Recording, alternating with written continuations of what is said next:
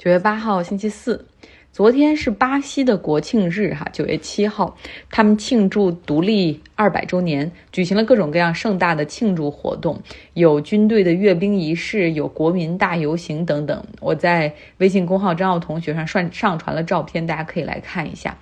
但是因为十月二号的时候会举行巴西总统的第一轮选举啊，这样不到一个月的时间了，所以博尔索纳罗就非常努力的将这场这一天本来应该是无党派庆祝国家独立的日子变成自己竞选的一部分，在国家庆祝活动之余哈，然后又分别在阅兵和庆祝仪式之后，在两个城市巴西利亚和里约上午和下午分别搞了自己的 after party。啊，就是那个派对后的真正派对，因为正式的庆祝独立日的活动是不能够讲那些政治倾向的话，所以他后面又安排了这个 after party，然后就赶去附近支持者的这种万人集会上去号召人们做好准备要战斗。啊，他说我们现在面临着是一场真正的战争，正义和邪恶。那卢拉就是邪恶的化身，如果他当总统的话，巴西就会变成委内瑞拉。还说一大堆的话来表达现在的这个选举机制存在很多的漏洞，可能有舞弊或者欺诈的可能性。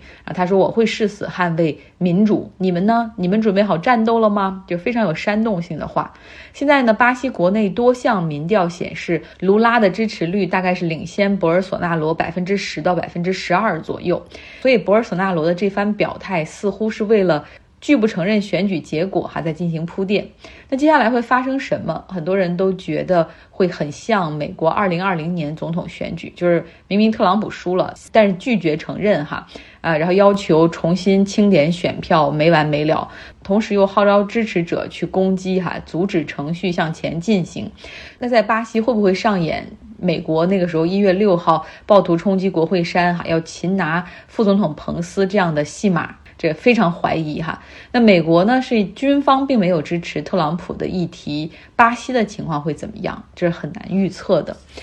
否认选举结果，支持者冲击立法会，接下来就是总统可能会宣布 martial law 进入军事管制，这是一个大家都很熟并不陌生的一个模式。但有人又问了，说那为什么特朗普最后没有走完这个全过程哈，没有真正的去篡夺权力？Mark Malley。他是特朗普任期内的最后一任参谋长联席会议的主席，也是军方的最高层。然后《纽约客》有一篇长文章来讲述哈，像他这样有节操、有底线的军人如何抵制总统的意愿，如何保证美国这个国家不受伤害哈。那早在二零二零年六月份的时候，当时 Black Lives Matter 运动在美国多个城市如火如荼，在华盛顿 D.C. 有很多 Black Lives Matter 支持者，他们占领了拉法叶广场，然后进行和平示威。然后特朗普是愤怒至极，当时他还是总统嘛，然后他说这简直我们再不出手都弄到 D.C. 来了，显得我太弱了哈。然后就马上跟这个 Mark Miller 说了，给我调一万军队，咱们前往现场把他们都给干掉。Mark Malley 就说了，说我们不需要调动军队，这种情况下，这个时候国民警卫队就足够了。然后 Trump 就说。You're loser，你们这些人全是 loser 啊！就能不能让人他们下令开枪，然后打打这些人的胳膊和腿，把他们全部赶走？这个话简直就是要把现场所有人都吓坏了。那后来在大家的劝说之下，哈，他勉强同意不出动军队去对付自己的百姓，啊，但是还要求说必须调动啊国民警卫队去清场，并且他要在那儿发表讲话，然后要求国防部长、司法部长、参谋长联席会议主席哈，这 McMalley 他们这些人全部陪同，然后最后大家看到了，就是那个他举着圣经在那个教堂门口发表演讲。这个事情之后，Melly 他回到了五角大楼办公室里，他就非常的气愤，他起草了长的、短的，哈，有几种不同版本的辞职书。那因为他觉得通过这一天完全看清楚了这个总统的真面目。然后，最作为军人，哈，McMillan 他是认为自己是忠于宪法的，是不会背叛百姓的意愿，也不会。调动军队去压制国内百姓正常的表达，而他认为这个特朗普做的一切都是在损害美国，并且损坏世界秩序。一同想和他一起辞职的还有当时的国防部长 Esper。之后呢，他们就咨询了很多有经验的人，包括在小布什时期和奥巴马时期都担任过国防部长的 Robert Gates。然后所有人都劝他们说：“你们不要辞职，因为你辞职了就是今天这一下的事儿，你要等着他开除你哈。要因为这个中过程中，其实你还可以做很多的事情。因为像你们这样的人，如果离开了这种重要的位置，接替你们的很可能是特朗普的亲信。那到时候谁来阻止这些疯狂的事情发生呢？所以后来 Mark Malley 和 Asper 他们都留了下来，并且呢，分别在不同的场合向公众就拉法叶广场事件进行道歉。”另外呢，Mally 他还开始在议会中通过军事委员会跟这个国会的民主党的议员进行沟通，来表达他对于形势的担忧，然后去争取更多的信任，铺设更多的沟通的渠道哈。然后他那个时候就每天都做好了今天自己就会被解雇的准备，但是呢，他也给自己确立了目标，只要自己在任上还有一天的时间，他就要确保两个任务。第一个就是保证美国不在特朗普的最后时期对外发动战争，尤其是对伊朗；第二个就是要确保美国军队不被用于国内镇压自己的百姓。后面呢？二零二零年十一月份，美国举行了这个总统选举，哈，然后特朗普虽然败选，但是拒绝承认。这个时候呢，Mark Milley 就开始联系。国务卿蓬佩奥啊，希望了解到底在总统身边各种人是怎么样想的，有多少理性的人可以结成共同的联盟。这个蓬佩奥，因为他自己有一天可能也会竞选总统，所以他非常爱惜自己的羽毛。就表面上他不愿意和特朗普翻脸啊，公开层面是支持啊，认为特朗普赢得了大选，选举有问题。但是私底下他认为这一切太疯狂了。然后同时就是跟 Mac Milley 站在一块儿哈，指出总统身边有哪些人，哪些人是非常。可怕的，必须需要提防他们。Mark Milley 非常的清楚，就是否认大选其实是没有用的。你光凭总统的一张嘴，就是一点事儿不顶哈。最后你要篡夺选举的结果，实际上还是要靠军队的这个武装力量。他呢？在接下来的几周时间里面，不断的跟这个三军的司令以及他们的这种办公室不断的开会，大家来统一立场，就是说一定要意识到问题的严重性。最后呢，这些人都达成了一致，就是假如说总统下令非要动用军队上街来接管政府的话，那么这些所有的军方高层会集体辞职以示抗议。也就是说，他可以解雇一个人，对吧？那引不起太多波澜，顶多就是一天新闻的事儿。但是当所有人辞职，那就是一个大丑闻了。当时 Mark Milley 他的给自己下的任务就是要 land the plane safely，也就是指让这个飞机平稳降落，就是完成总统的交接以及权力的平稳过渡。那这个时候呢，Mark Milley 还联系了拜登的政府，向他们保证军队不会被特朗普来滥用。那接下来呢？特朗普又特赦了一批哈，就是因为他这个通俄门事件被抓起来的他的之前的一些亲信，比如说他任期内的第一位国家安全顾问麦克弗林，后者呢是一个疯狂的 election denier，就是绝不承认这个选举的结果。然后他曾经在美国陆军中担任中将，所以。作为特朗普铁杆的他，在出狱之后就马上来到白宫，拿出一整套方案啊，比如说第一步啊，你现在就先找人去冲击，造成乱象，然后宣布 martial law，然后要军事接管，这个时候再任命一个特别官员来带领军队进入到这些你认为选票有问题的州，也就是你失去的那些州，组织重新的投票选举。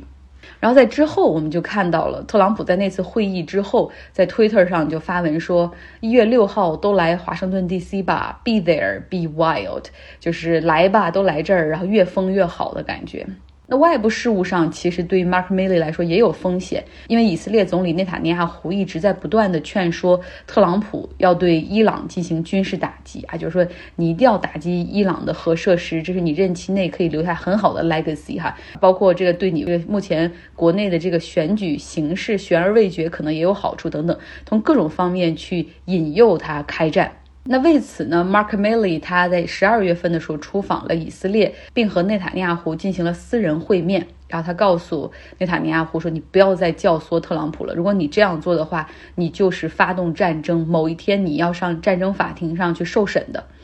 那在一月六号之前。Mark Milley 最后一次见到特朗普，特朗普对他说：“你能确保一月六号有足够多的人保护我的支持者吗？”其实这是一个暗示哈。我们后来都知道一月六号发生了什么，美国的权力交接没有平稳的进行，在发生了暴徒冲击国会山，对吧？然后很多议议员被迫进入安全屋，但是幸好并没有真正的进入 martial law，或者是特朗普继续执政这样的一个 worst scenario。